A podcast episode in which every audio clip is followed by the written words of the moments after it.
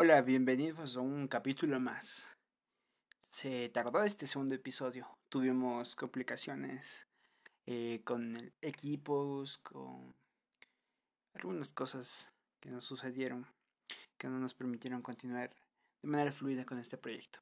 Y en esta ocasión inclusive me encuentro un poco solín. Eh, Timo va a carrear esta vez la partida. Y vamos a hablar ahora sobre tecnología. Para las que escucharon el, el anterior episodio, el primer episodio de este podcast, eh, deberán recordar que yo soy un, un aficionado a la tecnología, soy programador, analista de sistemas y entre algunas de las cosas que, que son mi pasión es tecnología. Computadores, consolas, celulares, tabletas. Todo eso es mi pasión. Y me puse a analizar cómo está el mercado de componentes durante estos días. Para los que también están inmersos en este mundo de la tecnología, no deberá ser una novedad de que las tarjetas gráficas totalmente escaseadas en el mercado. Y ahora eh, hay una nueva criptomoneda que ha salido llamada Chia, que está acabando con el stock de discos duros y discos de estado sólido especialmente en discos duros con altas capacidades como 1, 2, 3 teras. Esos, esos espacios de almacenamiento grandes se están utilizando en esta criptomoneda. No se mina con tarjetas de video, sino con almacenamiento. Y aunque actualmente no tiene un valor, eh, esta criptomoneda se estima de que después exploten. Igual como fue el Bitcoin hace muchos años que se extraían y no tenía casi ningún valor. Ahora tiene un gran valor en el mercado. Entonces, la pregunta ahora es, ¿será que después hay alguna otra criptomoneda que mine con otra con otro componente más? Es interesante, ¿no? Pero eso también nos ha afectado mucho a los que queremos renovar nuestros equipos. Yo en especial eh, deseaba adquirir una nueva, una nueva computadora, una nueva laptop para, para trabajar, porque es muy, es muy práctico una laptop para el trabajo. Pero debido a esta escasez de componentes, se ha hecho muy, muy difícil encontrar.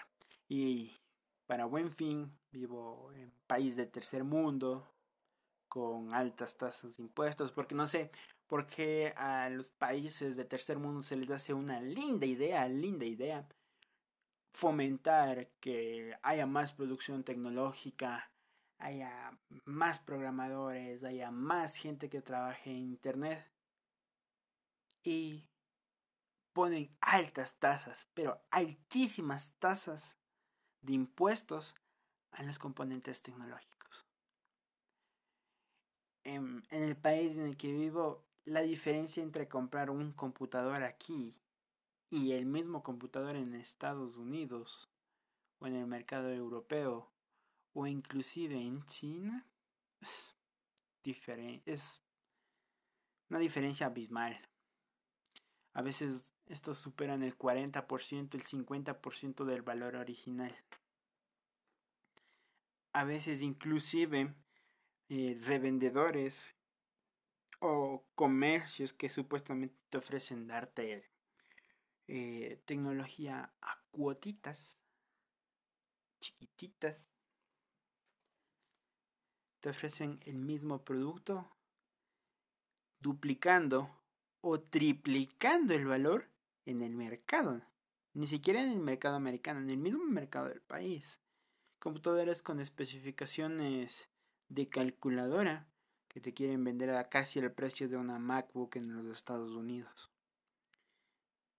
Y eso me hace pensar en algo. ¿Por qué eh, hay esta dualidad, ¿no? O sea, el gobierno quiere apoyar, los gobiernos latinoamericanos quieren apoyar mucho a que haya más innovación, haya más gente que trabaje con tecnología, que haya más programadores, más gente interesada en la tecnología, pero a su vez cierran tanto a que la gente pueda adquirir tecnología.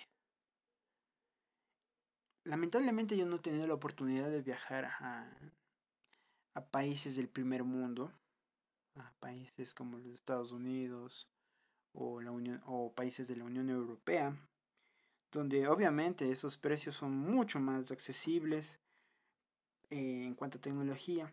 Sigo muchos canales eh, que hacen reviews eh, de aparatos que, que salen y lo único que yo me pregunto es cuándo podrá ese aparato estar a un precio accesible aquí en mi país.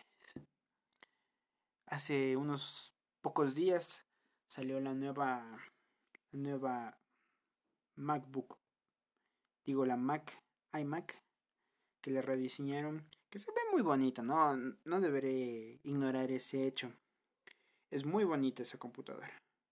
Muchas veces me he visto tentada a querer comprar una, una de esas computadoras para mi trabajo.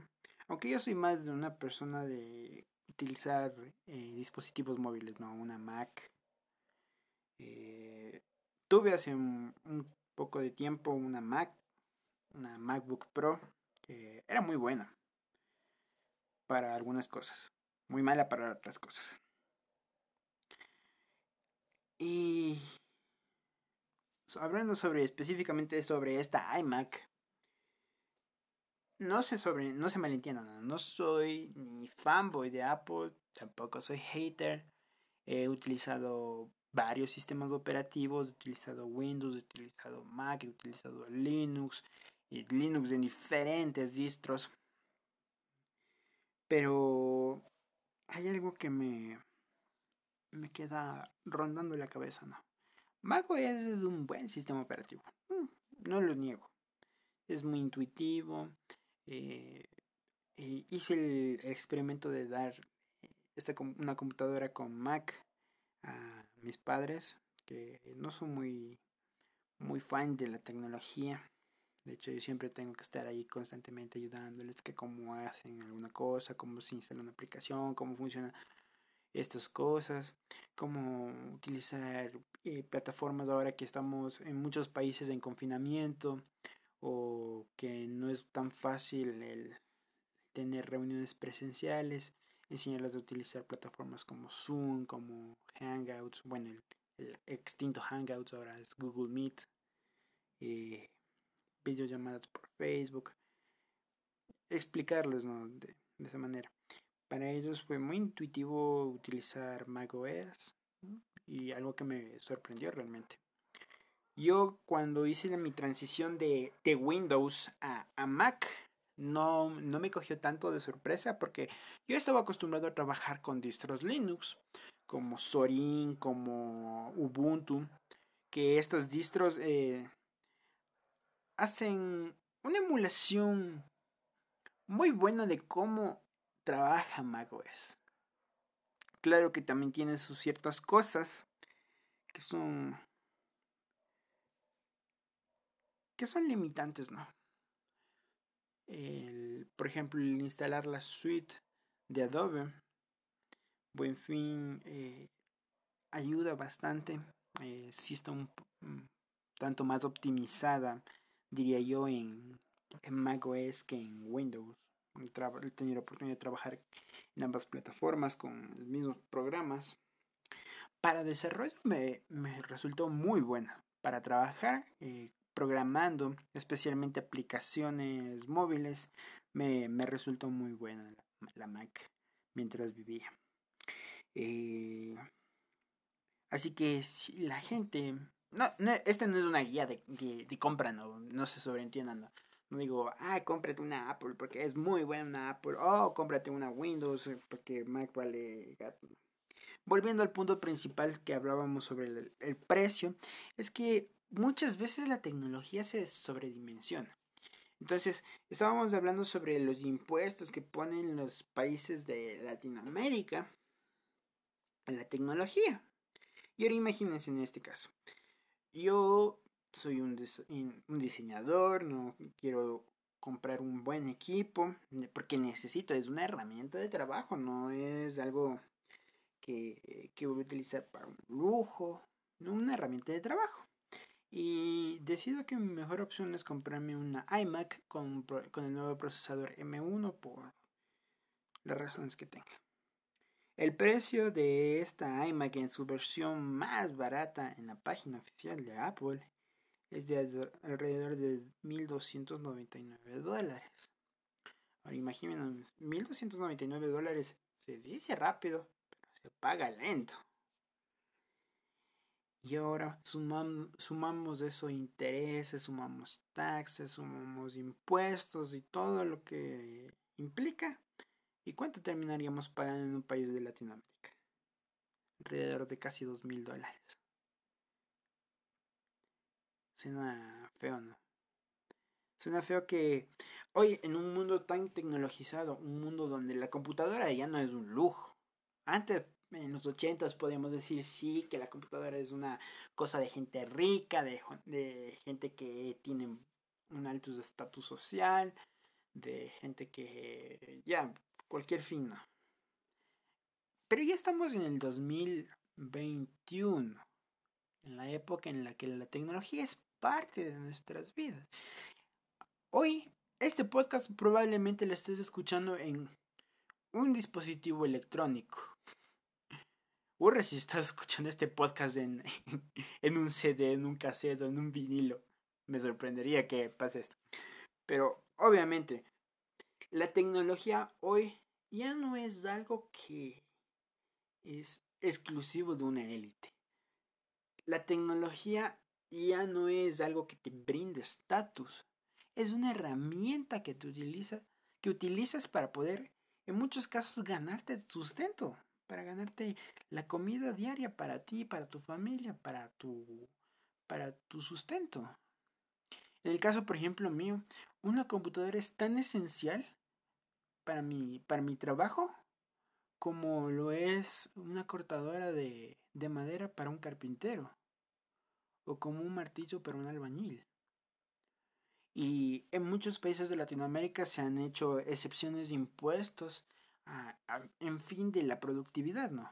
Eh, en algunos países, eh, por ejemplo en Ecuador, se hizo una excepción de impuestos para ciertos tipos de vehículos para fomentar que se haya, haya más movilidad verde y ecológica en el, en el aspecto de transporte urbano.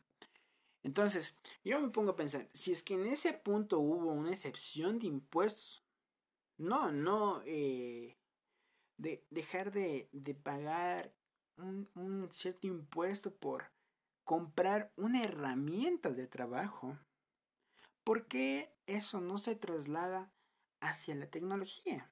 Hacia las personas que realmente necesitan de la tecnología para ganarse su sustento. En el caso mío, como programador, una computadora es muy esencial. Puedo programar a papel, ¿no? Pero eso yo no le puedo entregar al cliente, ah, mire, este es el código fuente de su aplicación. Sí, usted ya verá cómo lo escribe en una computadora, pero yo, este ya está funcionando. No.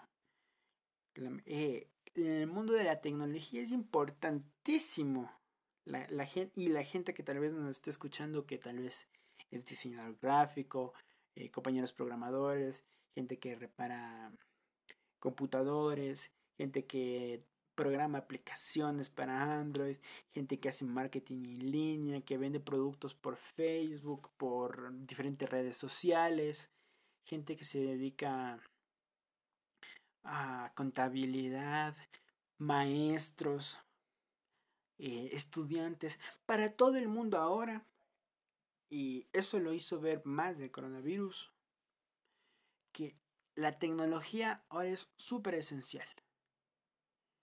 Sin tecnología estamos incomunicados.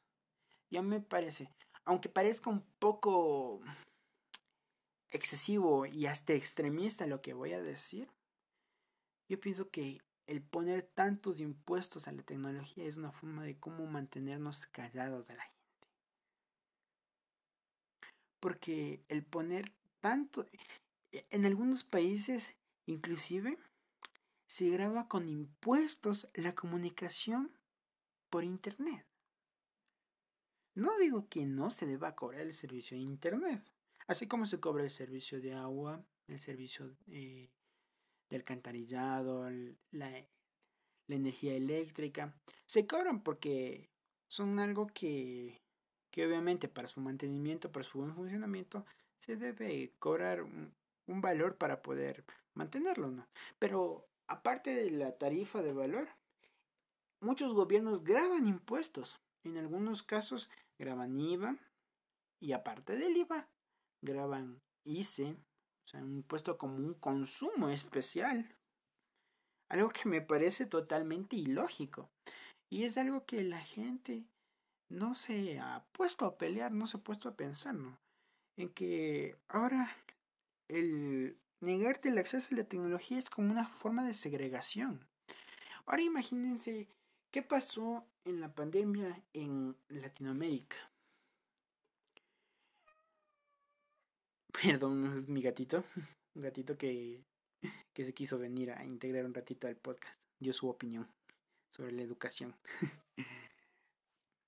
bueno, entonces hablando sobre la educación, nos dimos cuenta al momento de que inició la pandemia que Ecuador, no ten, Ecuador, Colombia, Chile, Perú, Bolivia, Latinoamérica en general, no tiene una estructura para hacer una buena transición de la educación a distancia de la educación presencial. Muchas familias, muchos niños no han estudiado durante este año porque simplemente no tenían acceso a la tecnología.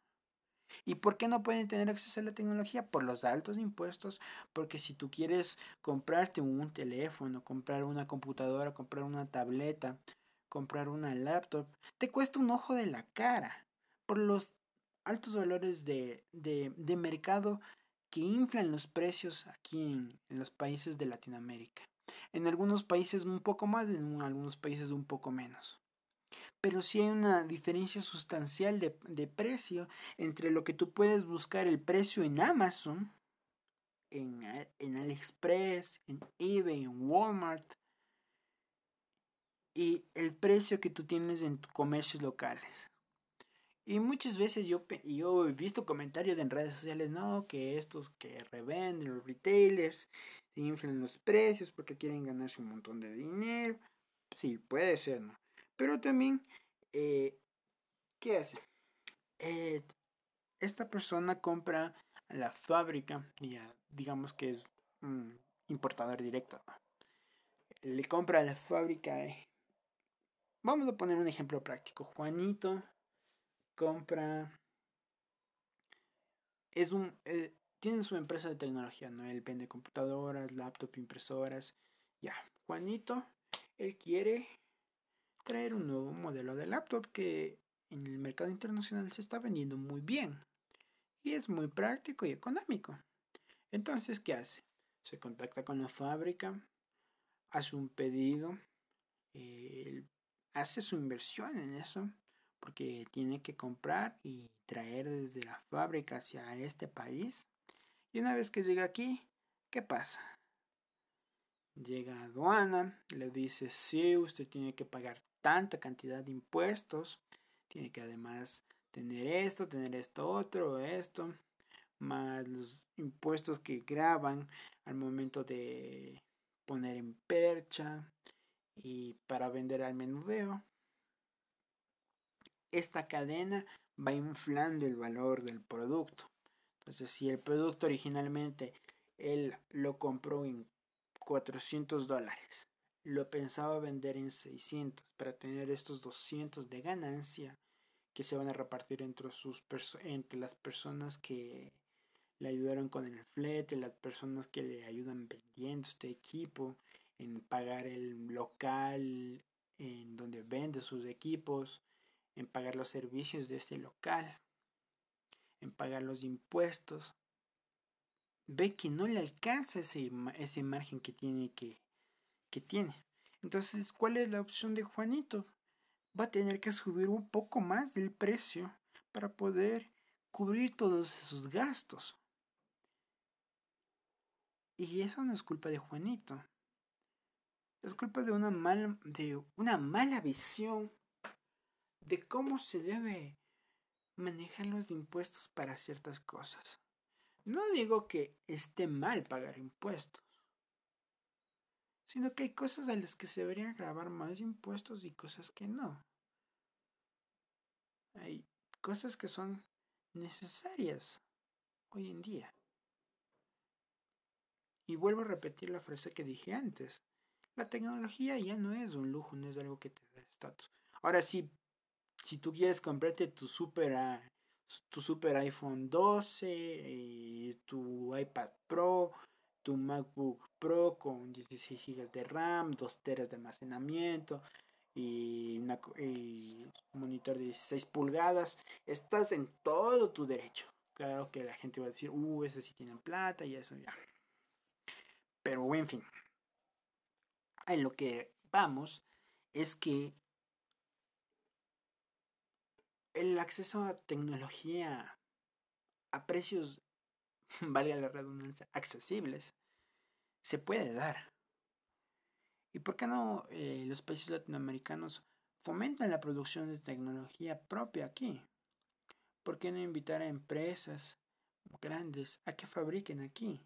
A que esos costos de envío y de operaciones se reduzcan al producir en la región. Así tendríamos tecnología más accesible, ellos ganarían un nuevo mercado podríamos eh, ahora sí empezar esa transformación tecnológica que muchos de los gobiernos latinoamericanos impulsan. En países como Perú y Ecuador no hace mucho se, vive, se viven procesos electorales. En Ecuador eh, no hace mucho ya se terminó de elegir el presidente, se dio una segunda vuelta. En Perú, al momento de la publicación de este podcast, todavía están en pasos a la segunda vuelta electoral. Y una, una temática común entre, los, entre las campañas en ambos países la gente que fomentaba la tecnología, que sí, que los jóvenes son el futuro, que la tecnología va a ser algo que nos va a llevar adelante. Sí, perfecto, ya. Pero ¿cómo? ¿Cómo? ¿Cómo lo mueves? ¿Cómo lo, eh, ¿cómo lo pones eso en acción? ¿Mueves eso en acción poniendo más impuestos de la tecnología? ¿Pones en acción eso eh, cerrando plazas de oportunidad laboral? ¿Poniendo altos impuestos a las empresas de tecnología? Si tu meta es que tu país sea la nueva India, la nueva exportadora de servicios de tecnología, los, tenga los mejores programadores y que tenga los mejores servicios de, telecomunicaciones, perfecto. Yo pienso que la manera más coherente es animando e incentivando a que esas áreas puedan, en primer lugar, adquirir los equipos necesarios para esa transformación. Ahora, si tú tienes eh, puedes tener los mejores programadores, puedes tener una eminencia de programador, puedes tener al mismísimo Linus Torvald eh, como jefe de desarrollo. Para los que no sepan, Linus Torvald es el, creador de Linux, ¿no? Puedes tener una, una genialidad de programadores, pero si tienes cuatro programadores y una computadora, no se va a poder hacer ese cambio tecnológico. Por más que quiera. Entonces, vi hace unos pocos días un, un recorte de periódico. Bueno, de hecho fue un, un tweet de un periódico de, de Latinoamérica que decía, el país apunta al desarrollo tecnológico. Se requieren no sé cuántos miles de programadores para realizar esto. Eh, y yo me quedé. Bueno, pero primero ofertan plazas de trabajo. Yo soy programador y me he tenido que muchas veces ganar la vida fuera de, mi país. He tenido que hacer pequeños contratos con empresas de los Estados Unidos, de otros países, donde se valora el, talento del programador y se le paga justamente. En Ecuador, en Ecuador, Perú, Colombia, Chile, en menor medida, bueno, ahora Argentina, Venezuela, todos esos países latinoamericanos están teniendo graves, graves, graves problemas eh, para pagar a sus desarrolladores. Hay empresas que cuidan mucho a sus programadores y son casi como que los miman, como al nivel de de Google. Pero hay otras empresas en las que el programador gana el sueldo básico. No es por desmerecer el trabajo, eh, otras plazas de trabajo, no. No hay un trabajo malo, no hay un trabajo indigno, excepto ser político. Puede ser tú eh, tener eh, un trabajo, pero yo lo voy a hablar desde mi experiencia personal. Pasé la universidad y obvio, yo tenía en mente que mi primer trabajo iba a ganar considerablemente menos que el programador promedio, porque era mi primera experiencia laboral. Pero me resultó muy feo que es una actitud generalizada en el mercado laboral de al programador que estudió, que tiene proyectos desarrollados, proyectos académicos desarrollados, tesis desarrolladas, todo un ambiente que ha tenido que pasar tiempo en la universidad preparándose, dando exámenes, recibiendo ese título, ganar el sueldo básico. Algo, algo debe estar pasando ahí. Y son empresas que tienen la capacidad de pagar más. Que a sus otros empleados les pagan inclusive mucho más que a ti. No es por desmerecer, pero qué feo que un programador tenga que ganar lo mismo que una persona de mantenimiento. Y eso a uno lo desmotiva. No es que uno, bueno, en mi caso no digo que yo seguir la profesión de programador porque quiero ganar millones y millones de dólares, no. No, si programa cosas con el, con el corazón, no, por cariño. Pero si suelta, si se resulta feo cuando todo tu esfuerzo el mercado laboral lo quiere minimizar y te quiere pagar con migajas, con sueldos de chiste. Y no es únicamente con el, con el con la profesión de programador, con muchas otras profesiones más, con los diseñadores gráficos, con los diseñadores de interiores, con las personas que organizan eventos, que tienen habilidades que tú no tienes y que por eso estás contratando a un profesional en el área, pero no quieres pagar lo que ese profesional ha estudiado. Y tú, si tú tienes la costumbre de pedir una rebaja, decirle, al profesional, a la persona que te ayuda a cambiar una lámpara, a la persona que te, que te cambia un tubo porque tu pared está goteando, a la persona que te ayuda a construir un muro, a la persona que te hizo un mueble, a la persona que te hizo una reja para tu ventana, a la persona que te coloque un vidrio en tu casa, a la persona que te venda un artículo que tú no sabes fabricar, pero que esa persona sí lo sabe hacer. No menosprecies su trabajo. Porque si esa persona te cobra por eso, no es porque te quiere quitar tu dinero.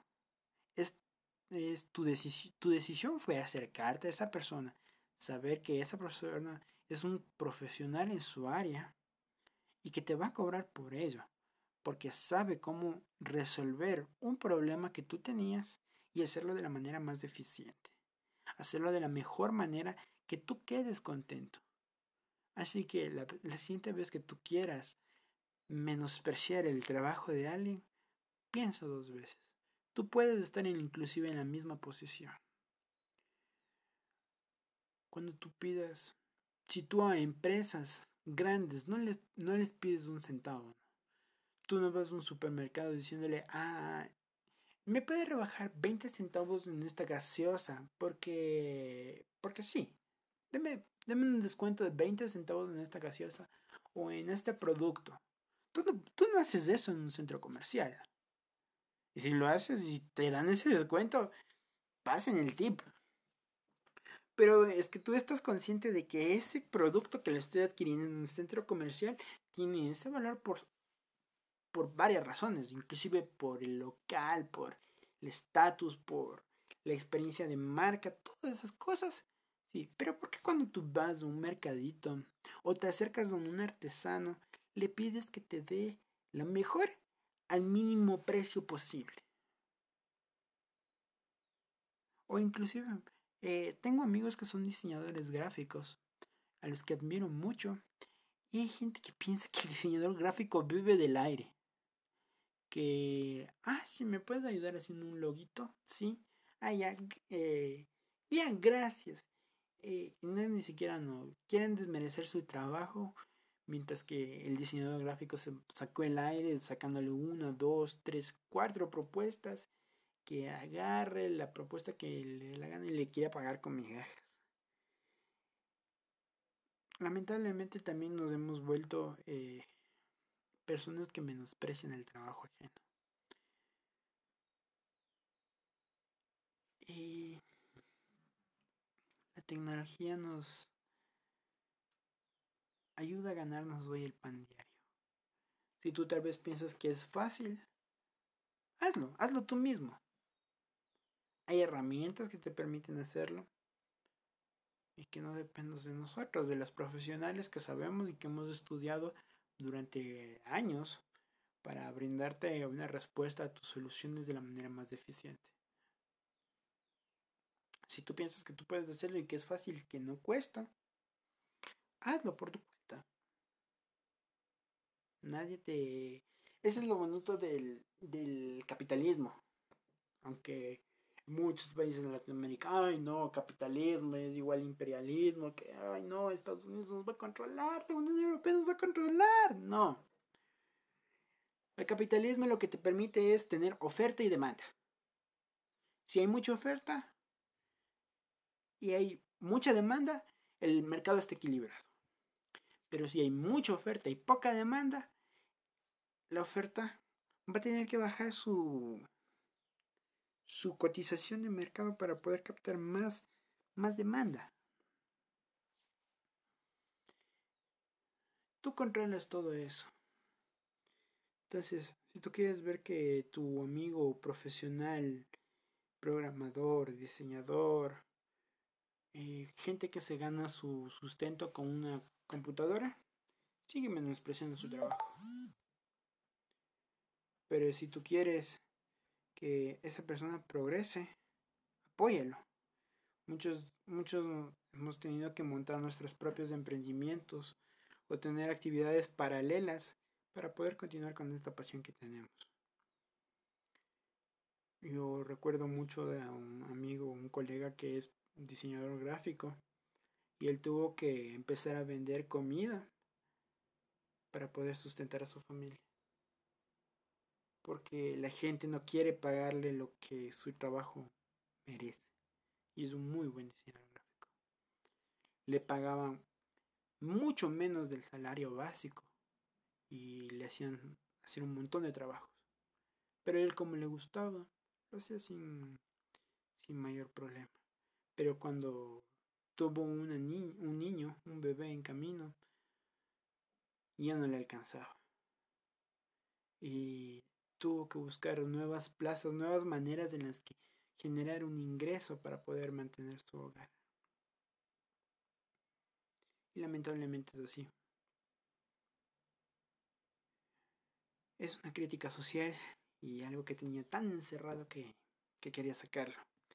Y por eso en esta ocasión me animé a hacer este podcast solito, sin acompañante.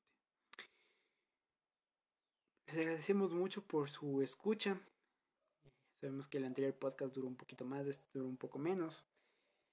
Pero estas, estas cuestiones de crítica social y de autoevaluación como sociedad nos hacen vernos cómo estamos y a dónde queremos ir. Cosas tan pequeñas, cosas tan grandes que nos pueden hacer de un, transformar una sociedad pequeña a una mejor sociedad.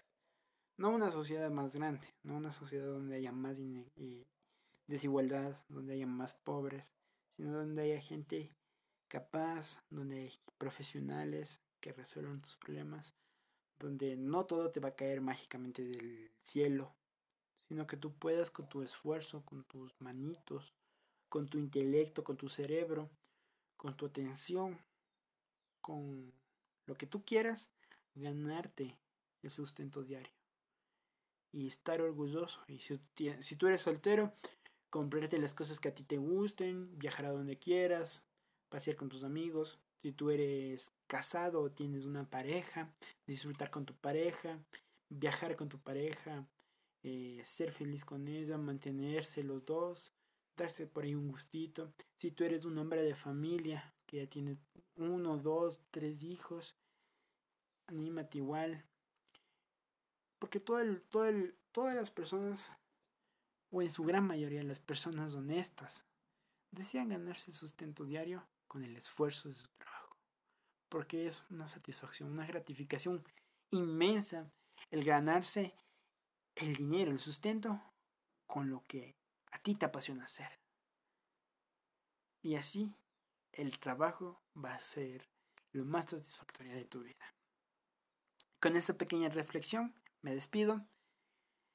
Ha sido una nueva transmisión del podcast de Timo. Se despide Timo. Hasta la próxima.